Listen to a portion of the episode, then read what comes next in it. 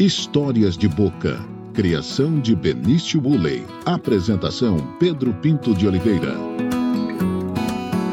Olá, amigos e amigas do pnbonline.com.br. Estamos começando mais um podcast Histórias de Boca. O Histórias de Boca é uma produção e criação de Benício Woolley, apresentação do amigo de vocês, Pedro Pinto de Oliveira. Benício Woolley é o meu neto quando ele tinha de dois para três anos de idade, a minha filha colocava ele para ir dormir lendo historinhas de revistinha, da revistinha da Turma da Mônica. E uma noite o Benício falou assim: Não, mamãe, eu não quero revistinhas, não. Eu quero histórias de boca do vovô. Nasceu assim o Histórias de Boca, o podcast. Esta semana está recebendo uma grande professora da Universidade Federal de Mato Grosso, uma grande amiga, a professora doutora Rita Domingues, que trabalha com temas de pesquisa com a música no pós-minimalismo, intertextualidade em música, educação musical, minha colega do programa em Estudos de Cultura Contemporânea, o nosso ECO, da Universidade Federal de Mato Grosso. Rita Domingues, é um prazer tê-la aqui, é uma honra recebê-la. Aí eu que agradeço imensamente o convite, Pedro. Estou muito feliz de estar aqui hoje com vocês no Conversas de Boca. Vai ser uma alegria imensa bater esse bate-papo aqui com vocês. Muito obrigada. Rita, a gente sempre começa aqui no Histórias de Boca, sempre começa perguntando qual é a relação né, com Cuiabá. Como é que Cuiabá achou você e como é que você achou Cuiabá? Você é de onde? Ah, sim, Pedro. Eu nasci em São Paulo, capital, é, fiz toda a minha formação né, na capital, em São Paulo, tudo, trabalhava lá. Mas, na minha infância, eu morei sempre no interior, né? E cidades muito quentes. Então, sempre gostei muito do calor. E aí, coincidentemente, quando eu estava trabalhando lá em São Paulo numa especialização de educação musical, uma das minhas alunas falou assim, ela chamava Maria Celina, muito querida, ela falou assim: professora Rita, vai ter um concurso na Universidade Federal do Mato Grosso, na minha terra, lá em Cuiabá. É, não teria interesse em prestar esse concurso? Falei: nossa, tenho muito interesse, né? E foi aí que, então, em 2010, eu fiz todo o processo seletivo para ingresso aqui na Universidade Federal de Mato Grosso e, com muita alegria, consegui, passei né, em primeiro lugar. E foi uma grande revolução na minha vida, vim para cá. É, lógico que aqui é mais quente do que todos os lugares que eu já morei, né? Quais cidades que você morou que, que são quentes, Rita? Olha, Junqueirópolis, que é uma cidade pequena na fronteira de Mato Grosso do Sul, do estado de São Paulo, Junqueirópolis. Aí também morei em Pirajuí, que é bem no centro do estado de São Paulo, perto de Bauru, Lins, né? Que também é quente. E morei, a que eu morei mais tempo foi em Barretos, que é o norte do estado de São Paulo, que também é bem quente. É, então você não sofreu, por exemplo, é, quem esteve aqui no, no podcast Histórias de Boca na semana passada, a professora Maristela Carneiro, ela, ela saiu do freezer da cidade de Castro, no Paraná, para o micro-ondas de Cuiabá. Né? No seu caso, não, você já, já estava treinada para suportar o nosso calor de Cuiabá. Sim, lógico que aqui é bem mais quente, né? Mas eu gosto do calor, eu prefiro muito mais o calor do que o frio, me adapto bem melhor. Bacana. Rita, deixa eu perguntar uma coisa. Você trabalha com essa questão do minimalismo.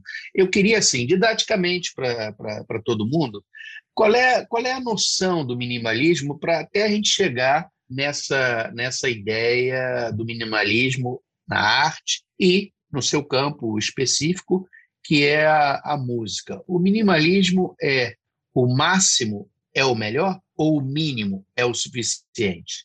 Ah, sim. O minimalismo tem mais a ver com o mínimo é o suficiente, né? É, é a questão da gente ter mínimos elementos para construir a obra de arte. Então, trabalhando sempre com mínimos elementos, com muita repetição. Aí, um paradoxo que acaba acontecendo nas músicas minimalistas é que elas são de grande extensão, elas são longas. Então, algumas demoram assim quatro horas, né? Então as pessoas ficam, nossa, como essa música pode chamar minimalista se ela é tão longa, se ela demora tanto?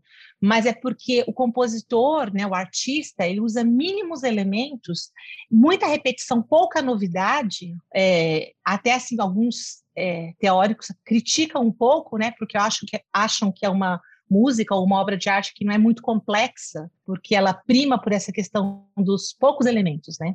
Mas é, é outra questão, é outra subjetividade, é outra maneira de encarar a obra de arte, outra, outra forma de expressão, digamos. Né? Agora, Rita, eu quero puxar para o campo da política antes da gente continuar na, na questão do minimalismo na, na arte.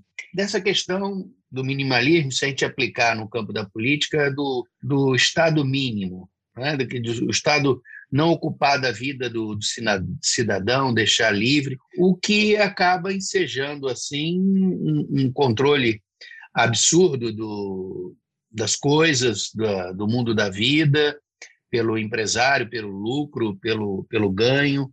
É, é, na questão política, como é que você vê essa ideia do minimalismo? Olha, na questão política, eu vejo mais uma questão assim é, da repetição que a nossa sociedade de consumo, nossa subjetividade capitalística que permeia, né, toda a sociedade capitalista, é, impõe no sujeito. Eu vejo mais por esse lado da repetição, sabe? Não tanto da questão do mínimo, porque é, a maneira que a nossa vida é construída é com muita repetição, né? Uma, pode se tornar uma coisa robótica, né?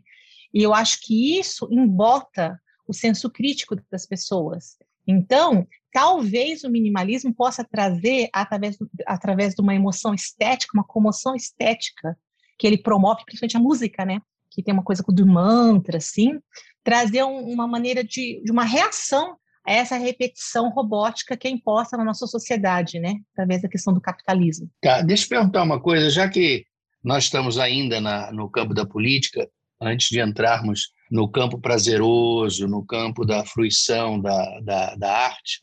É, como é que você analisa aí a, a situação hoje, o contexto hoje do país com o governo do presidente Bolsonaro? Ah, eu assim, infelizmente acho uma coisa totalmente deprimente, preocupante, alarmante, né? É assim, podemos usar uma expressão assim, está indo ladeira abaixo, infelizmente, né? Porque nega a ciência, nega a, a solidariedade, nega tudo que tinha sido construído nos governos anteriores. Ah, então, assim, infelizmente, estamos passando por momentos bem sombrios, né, com essa questão, assim, a ditadura, está sendo imposta uma ditadura, e a gente tem que fazer resistência, temos que ser resistência, seja através da arte, seja através de um posicionamento mais claro nas nossas redes sociais, né? Através do nosso exercício de como professores, conscientizando as pessoas. Enfim, a gente tem que fazer resistência. É porque eh, falando de minimalismo, a, a ideia única é uma ideia do mínimo, do suficiente no sentido de basta a minha voz, a minha verdade. E essa é a noção é, da barbárie que o presidente hoje traz no seu discurso, ou não? Sim, ele traz um totalitarismo, né? Mas eu, eu, eu não vejo assim tanto o minimalismo dessa forma, sabe? Eu vejo o minimalismo, é, assim, eu estudei mais a música, né? Eu vejo ele é como uma coisa inclusiva até, porque ele veio muito permeado com as noções, as filosofias orientais, ele deu uma abertura muito grande para as filosofias orientais. E então eu não vejo ele dessa forma assim totalitário, né? Como é o nosso governo, infelizmente. Tá, agora vamos para o campo da arte. Vamos ficar confortáveis e com uma ideia de resistência, como você falou, a partir da, da, das obras de arte, né? especificamente a, a música. É, eu tenho a satisfação, assim, a cada semana aqui no podcast Histórias de Boca, de contar com um auxílio luxuoso de pessoas que ajudam a conversar com os nossos convidados. E eu aqui no podcast com você, Rita, tenho o auxílio luxuoso de dois grandes amigos que compartilhamos na nossa no nosso trabalho, seja no ECO ou no nosso grupo de pesquisa Multimundos. E eu queria começar com a participação do professor Cristóvão de Almeida, que tem uma pergunta para você, Rita. Aqui é o professor Cristóvão, do Departamento de Comunicação. É, parabenizar a professora Rita pelo excelente trabalho que vem desenvolvendo. E eu gostaria de perguntar à professora sobre uma questão muito é, pessoal, de experiências pessoais, relacionada inclusive com as subjetividades. em relação à experiência que a senhora tem com a música e com a habilidade de tocar piano. Né? Como que essa relação de ser musicista ajuda no processo de ensino e aprendizagem? Quais são as subjetividades envolvidas nesse processo?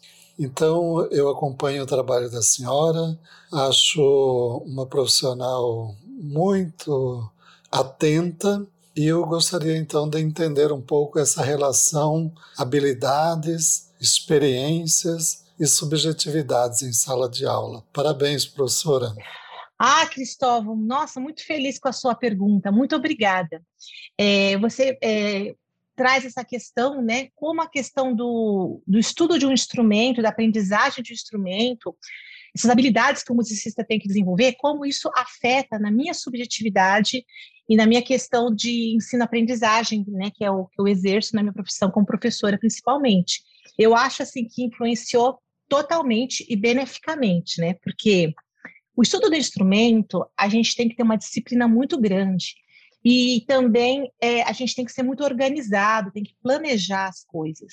Então, por exemplo, meu estudo de piano eu fiz no conservatório, né? Então, eu fico pensando assim, fico me colocando também no lugar do professor lá do conservatório, no caso era uma professora, né?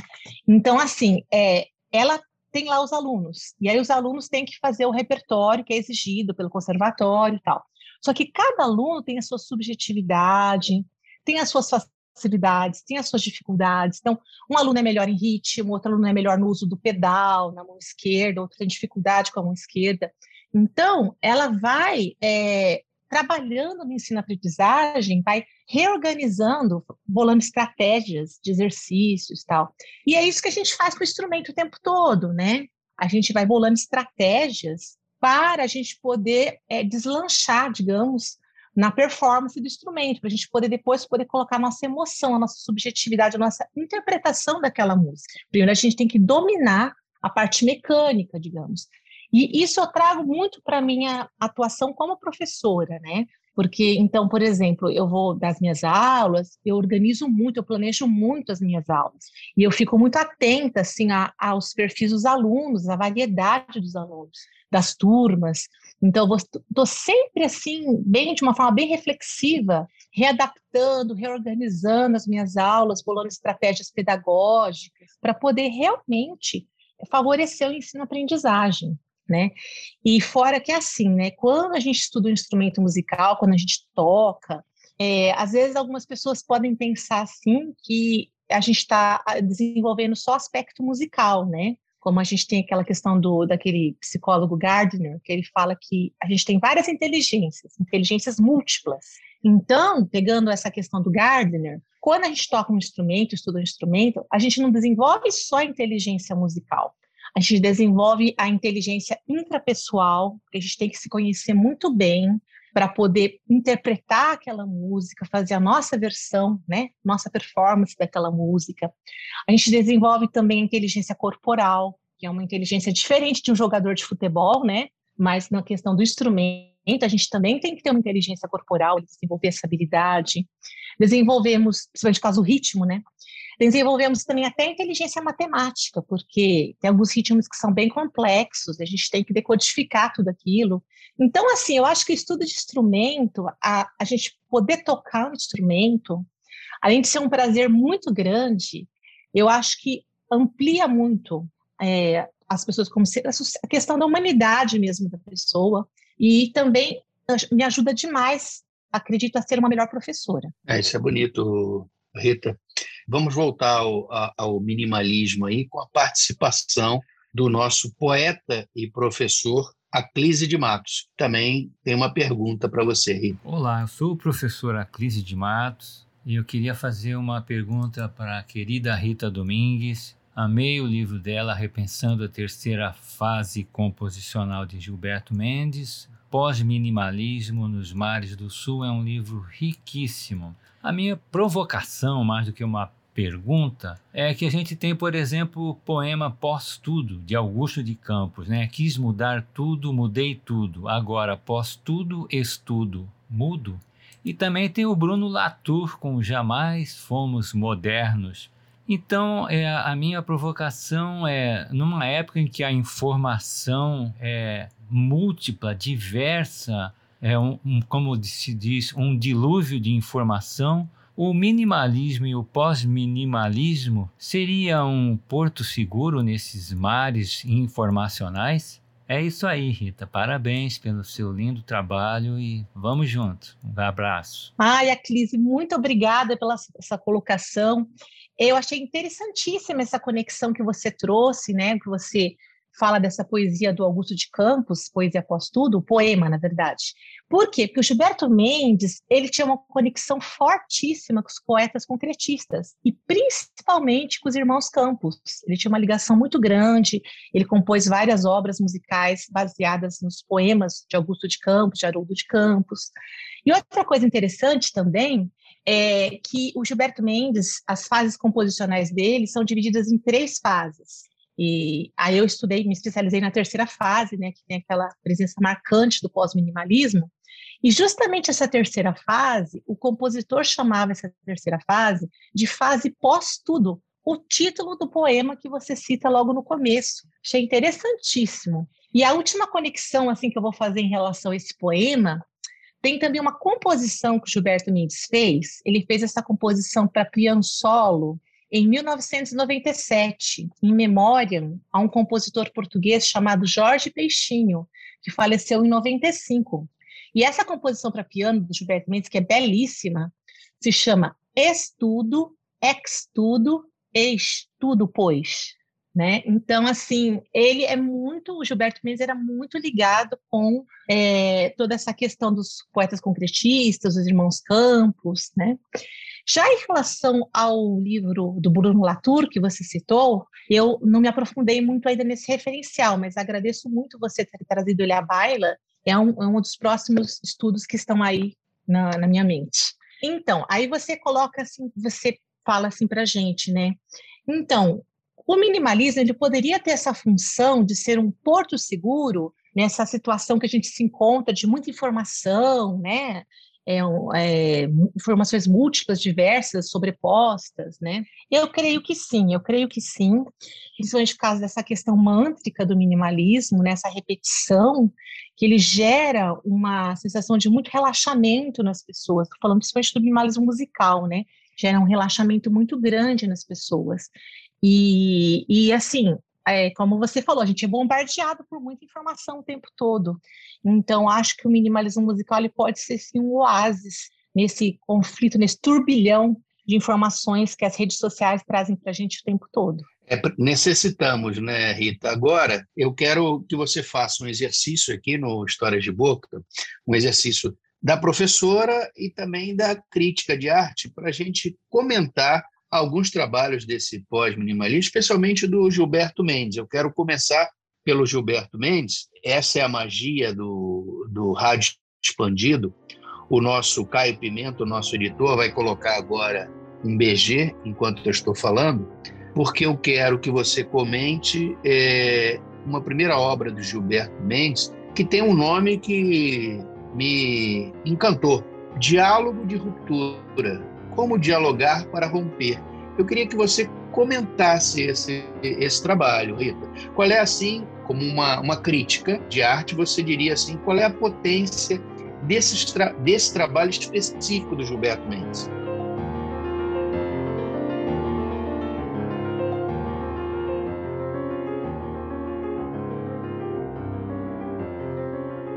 Essa obra é belíssima, Diálogos de Ruptura.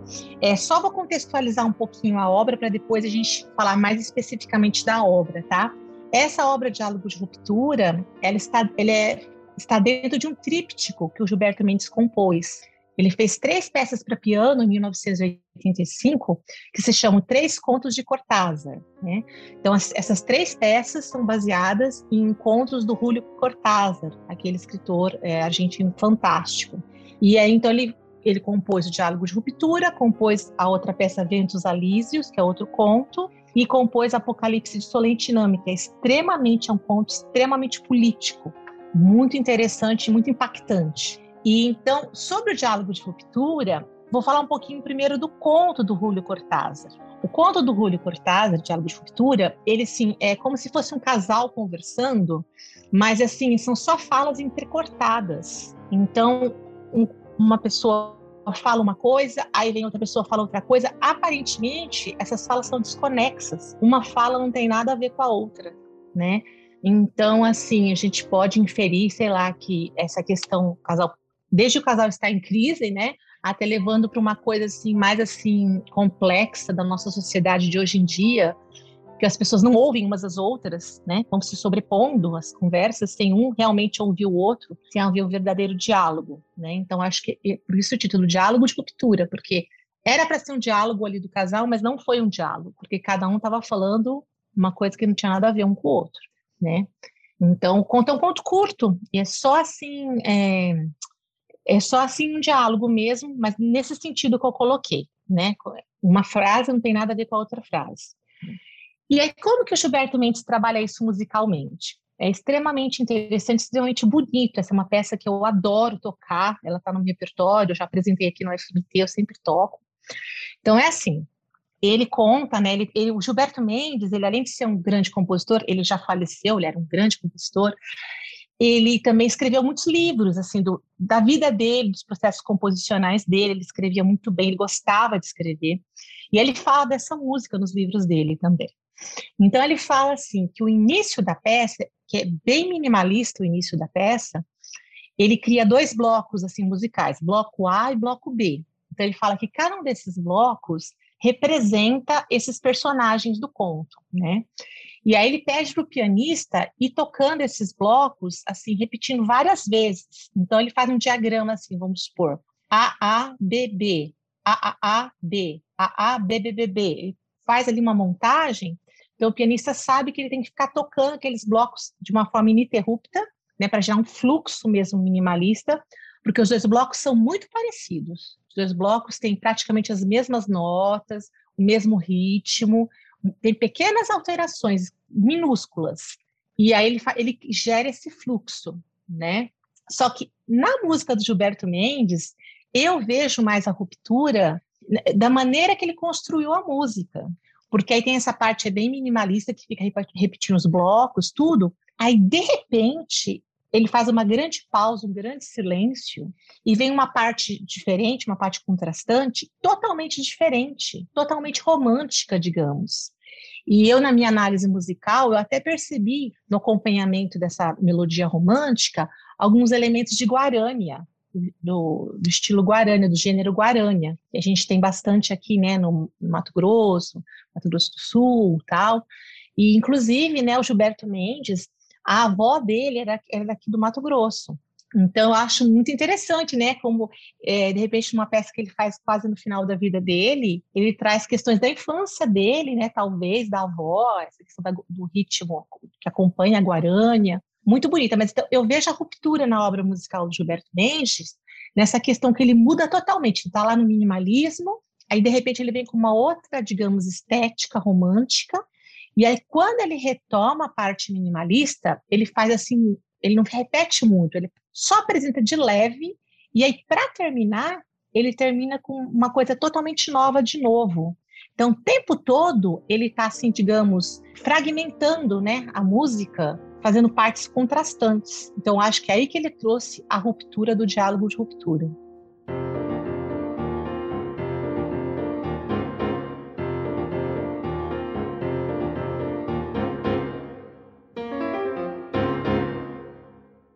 Muito bonito. É, eu queria que você comentasse também uma outra parte desse trabalho de Gilberto Mendes, que é o Furanet 2. O que, que tem de, de mais interessante para a gente que está ouvindo agora em BG e vai ouvir um pouco mais com a edição do Caio Pimenta, Rita? Certo, essa música Furranet 2 também eu gosto demais dela, também toco, ela é, nossa, muito bonita.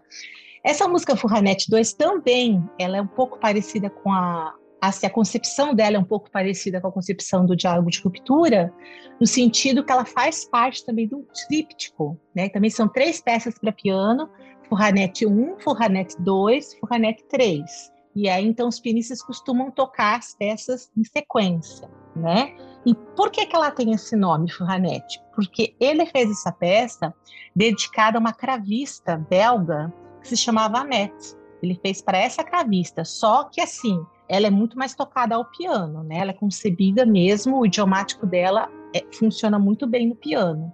Mas então, como ele fez para uma cravista, logo no início da Furranete, na Furranete 1, a gente tem um gesto assim bem típico do cravo, que é aquele acorde assim, como que eu vou dizer, de uma forma fácil de entender, é quando não toca o acorde todas as notas juntas, assim arpejado. Isso é um, um gesto musical bem típico do cravo, né?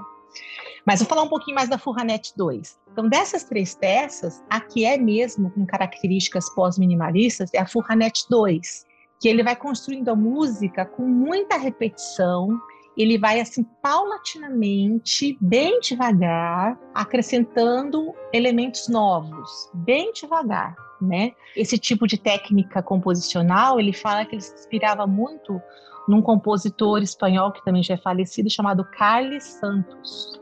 E aí, é, o Gilberto Mendes tinha feito essa afirmação no livro dele. Então, aí eu fui pesquisar a obra do Carlos Santos, né? E aí eu descobri uma das obras para piano do Carlos Santos, que chama Buharalos by Night, que é muito parecida com essa obra Furranete do Gilberto Mendes. Tem algumas coisas em comum, principalmente no início, né? Depois o Gilberto Mendes vai tomando outros caminhos na obra dele. Então a gente vê aí uma intertextualidade, que é outro... É, Outra metodologia que eu uso bastante para analisar as obras é a questão da intertextualidade, né? Então, a gente vê mesmo essa influência através dessa peça Burrara Los by Night, na Flucanet. E então é isso, ela é das três, é a que realmente tem ressonâncias minimalistas e foi baseada muito nessa estética, nessa poética também do Carlos Santos.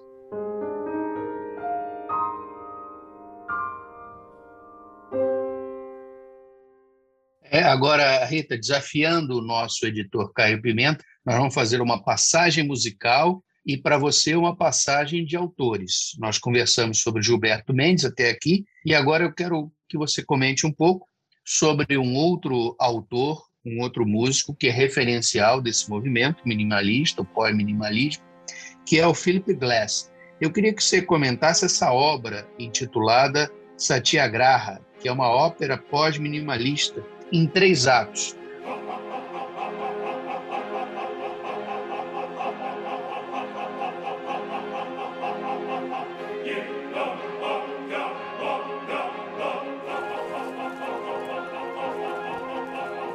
Qual é a referência é, fundamental? E antes disso, você comentasse um pouco sobre o, quem é o Felipe Glass, né? Então, o Philip Glass, como você bem colocou, ele é uma das principais referências mundiais desse movimento minimalista pós-minimalista na música, né? Porque o minimalismo musical, assim, é, os teóricos, a maioria dos teóricos afirma que ele surgiu lá nos Estados Unidos na década de 60. Lógico que antes já tiveram uns proto-minimalistas, inclusive na Europa, tudo. Mas, assim, consistentemente, ele surgiu na década de 60 nos Estados Unidos é, com quatro compositores, que é o Lamont Young, Terry Riley, Steve Reich e o Philip Glass. Então, o Philip Glass é considerado um dos fundadores né, do, do minimalismo musical.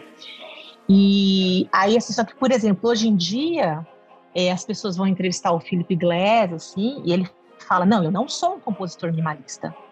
Mas isso assim, uma porque os compositores não gostam de ser assim rotulados, né? Eles não gostam, eles se sentem assim meio presos, né? Assim, a gente rotula assim, ele, ah, você é isso, eles não gostam. E outra porque, na verdade, a música do, desses quatro compositores, ela foi saindo desse minimalismo estrito, ela foi se expandindo para o que a gente chama de pós-minimalismo, né? Então, qual seria a diferença básica do minimalismo e do pós-minimalismo musical? O pós-minimalismo musical, assim, grosso modo, ele apresenta características do minimalismo, lógico, né? Mas ele vai trazer linguagens contrastantes, ele não fica só no minimalismo. Então, ele traz linguagens contrastantes. Então, por exemplo, essa ópera Satyagraha do, do Philip Glass, a gente pode dizer que ela é pós-minimalista, porque ela traz elementos de outras estéticas composicionais, né? inclusive da ópera tradicional mesmo.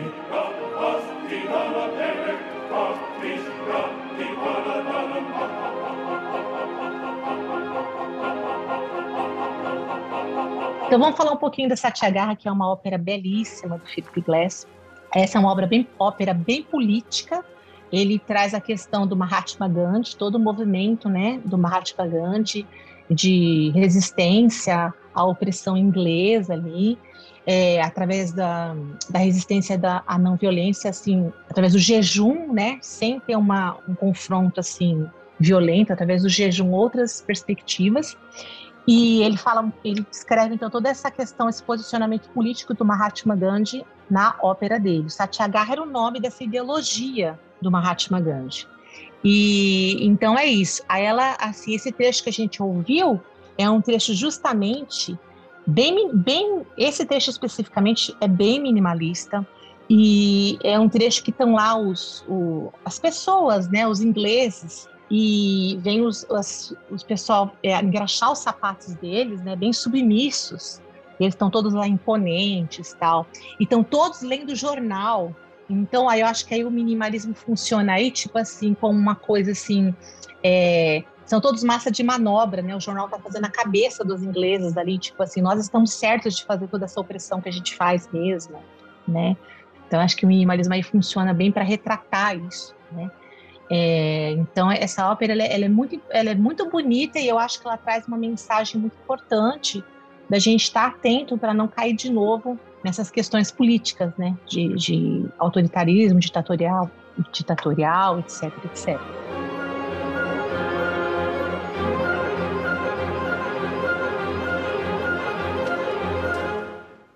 Agora, Rita, deixa eu, eu deixei por último nesse na sua análise, na sua apresentação, nos seus comentários desses trabalhos é, pós-minimalistas, é um outro trabalho do Philip Glass, só que é para um filme, um filme de Godfrey Reggio, de 82, Life Out of Balance.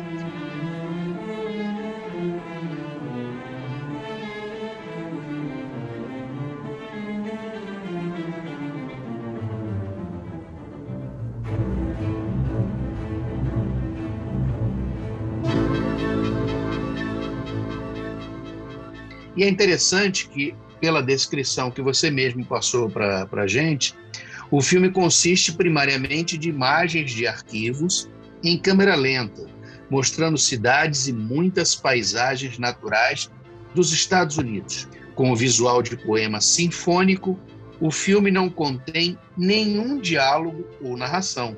Seu tom é estabelecido pela justa posição de imagens e música. Red, o diretor, explica a falta de diálogo dizendo: não é por falta de amor à linguagem que esses filmes não têm palavras.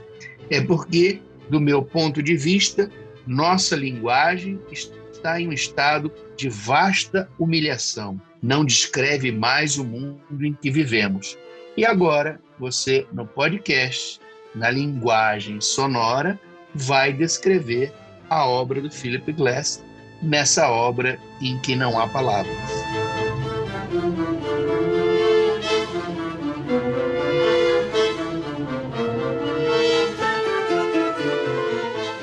Sim, essa obra ela é fantástica, esse filme Koyan Skatsin, a trilha sonora que o Philip Glass fez para esse filme, é assim uma das coisas que eu mais adoro, assim, que eu acho mais impactantes. Ela realmente, esse filme e a obra, a, a trilha sonora do Philip Glass repercutiu muitíssimo entre os críticos de arte. É, então, como você bem colocou, né, é um filme assim que eles são cenas sem diálogo e que refletem o caos da nossa sociedade contemporânea. Então, cenas de muito estresse, cenas das pessoas em lugares lotados nas grandes metrópoles, é, aquela um monte de gente na escada rolante, aquela correria no metrô, as pessoas atravessando a rua em grandes metrópoles, muitas pessoas atravessando a rua, muitas pessoas na muitos carros, né? Então são várias cenas de situações estressantes das grandes metrópoles, com a música do Philip Glass, nesse caso minimalista mesmo, totalmente minimalista, bem repetitiva. E aí eu separei, é um filme muito grande, enfim, a gente separou um trecho. O trecho que a gente separou aqui foi um trecho que aparece a demolição do conjunto habitacional que se chama Pruitt Eagle, lá nos Estados Unidos. E essa demolição foi muito assim marcante também, porque alguns teóricos né, que discutem a questão do, da, do modernismo, do pós-modernismo, eles falam que a na área da arquitetura, eles falam que a demolição desse conjunto habitacional marcou o fim do modernismo na arquitetura. Por quê? Porque esse conjunto habitacional aí ele tinha sido criado naquela perspectiva de é, ele é um prédio assim totalmente igual, tudo muito igual, né? Tudo muito assim e aí, para muitas pessoas morarem, enfim. E assim, as pessoas não se adaptaram àquilo, porque era tudo muito igual, muito igual, muito repetitivo, muito. Então, eu perdi a, a individualidade, a subjetividade das pessoas.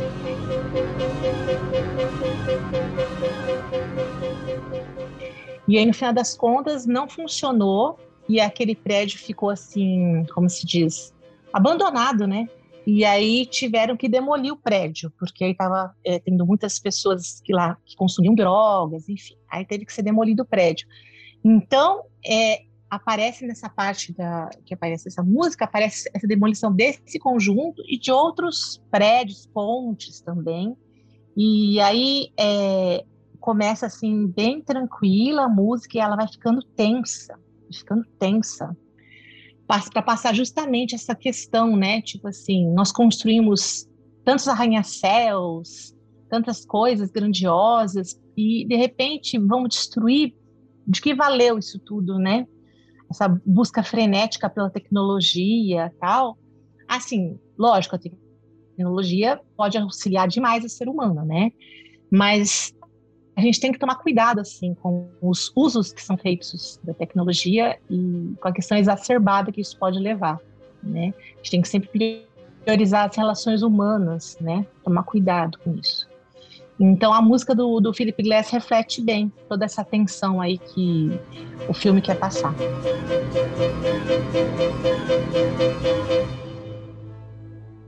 E que estamos ouvindo, acompanhando, captando com a edição do nosso Caio Pimenta, o editor do pnbonline.com.br.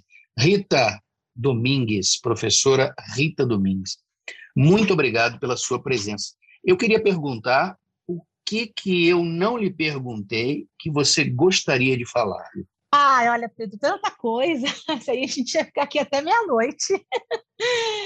Mas, assim, é, eu, eu fico me colocando assim no lugar das pessoas que vão ouvir esse podcast, né? Assim, essa temática do minimalismo, do pós-minimalismo musical me interessou demais, porque é uma coisa assim, dentre outras coisas, né?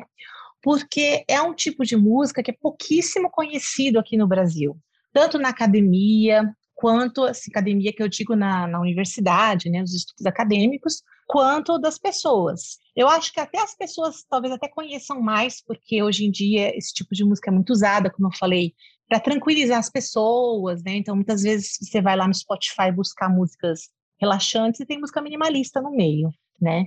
Mas assim, então me atraiu por essa questão que as pessoas não conhecem esse tipo de música que é fascinante. Então, você falou assim, o que você gostaria, né, de que eu tivesse perguntado, que eu não perguntei? Na verdade, eu gostaria assim de falar para as pessoas irem conhecer mais a música minimalista pós-minimalista. É, então, hoje em dia, né, temos aí o Spotify, temos o YouTube, a gente pode colocar lá música, música minimalista, música pós-minimalista, Aí também os compositores que seguem mais essa linhagem, a maioria deles tem site também, que tem as músicas, que tem os vídeos. Então, de repente, procurar lá Philip Glass, né? Um, um de música pós-minimalista, o Kylie Gann, ele tem um site muito bom, com muitos vídeos, muitas músicas. Então, na verdade, estou meio que fazendo uma propaganda aqui da música minimalista pós-minimalista, porque eu sou fascinada por ela e eu acho que as pessoas, todo mundo que ouve, gosta depois, que as pessoas não conhecem. Então, fica aqui essa recomendação para as pessoas. É o, é o convite. E de, de nossa parte aqui do podcast é isso, de dar a conhecer, de abrir esse, esse espaço para que a gente discuta coisas que são belas e às vezes desconhecidas e que merecem ser compartilhadas. O que, você achou, Rita, de participar do Histórias de Boca? Nossa, eu adorei, Pedro, adorei. Aliás, assim, eu sou fã, né, desse, desse dessa sequência de podcasts aí que você está fazendo. Eu acho que isso aí é, é tão bom para gente, a gente conhecer as pesquisas das pessoas, conhecer os estudos, as perspectivas E para mim foi muito prazeroso conversar. É, gostaria de ficar até muito mais tempo aqui conversando com você. Então agradeço demais o convite. Muito obrigado, professora doutora Rita Domingues, professora do Programa de Pós-Graduação em Estudos de Cultura Contemporânea, UECO, da Universidade Federal de Mato Grosso. O podcast Histórias de Boca dessa semana fica por aqui. Na próxima semana estaremos de volta com mais entrevistas para você. O podcast História de Boca é uma produção e criação de Benício Ulley. A edição é de Caio Pimenta e a apresentação é do amigo de vocês, Pedro Pinto de Oliveira. Até a próxima semana.